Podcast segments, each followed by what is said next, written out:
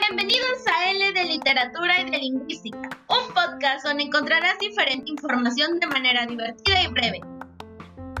Hola a todos ciberaudientes, mi nombre es Emma Isabel González Gallaga y en este podcast les daré un breve resumen de la lírica a través del tiempo, desde cómo empezó, cómo se desarrolló y cómo se manifiesta actualmente en el mundo.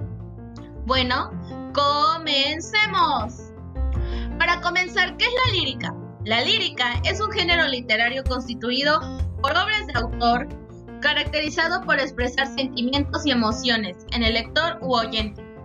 Es decir, que se expresa a través del verso o de forma oral y podrá ser cantada entre comillas y acompañada de instrumentos musicales como se ha mencionado anteriormente. Su origen es en la antigua Grecia. Sus obras solían ser cantadas con el acompañamiento de un instrumento llamado lira. Este instrumento musical es como la hermana menor de la arpa que se encuentra en una armónica melodía que cuenta con cuerdas, ya que así le gustaba a los dioses griegos y así se les podría brindar un cierto tributo. Con el paso de los años, la lírica ha ido evolucionando y obteniendo distintos subgéneros, que son los que actualmente conocemos. Estos son algunos por mencionar. Monodia, poesía coral, elegia y la oda, que se han encargado de clasificar y dar diferentes orígenes y sentimientos, métricas y funciones, de una manera certera a esta. Por eso, son elementales al momento de conocer y hacer este género literario. Cada uno de ellos los podemos reconocer en algunas obras como de dramaturgos importantes.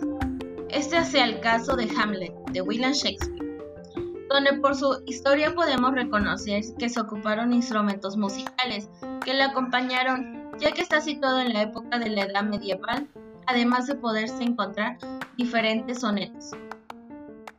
Tomando en cuenta, esto hace referencia a los sonetos que se encuentran dentro de esta obra, y por supuesto hay otras composiciones poéticas que se encuentran en ella, como los versos, las estrofas y los subgéneros poéticos.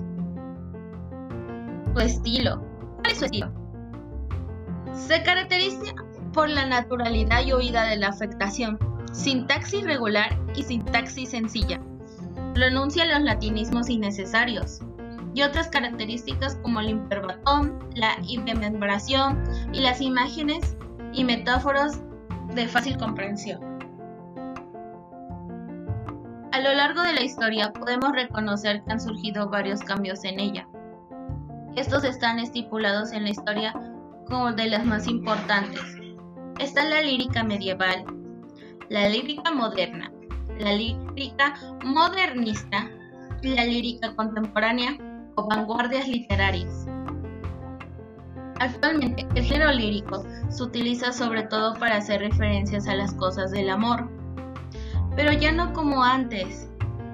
Es decir, antes se expresaba con cartas, poemas, canciones románticas y muchas cosas más. Ahora simplemente se utiliza la música de moda. Por supuesto, cada una de ellas tiene su ambientación y sus cambios necesarios de acuerdo a su época y el tiempo, además de tener cada una sus manifestaciones literarias. Entonces, ¿qué podemos hacer? Para concluir que esta siempre va a ser acompañada de instrumentos o va a ser escrita dándole ese toque melódico que está constantemente la actualización con respecto al tiempo.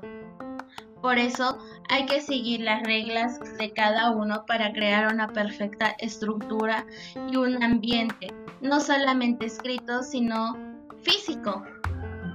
Muchas gracias ciberaudientes y espero que les haya agradado este podcast. Nos vemos con el siguiente. ¡Chao!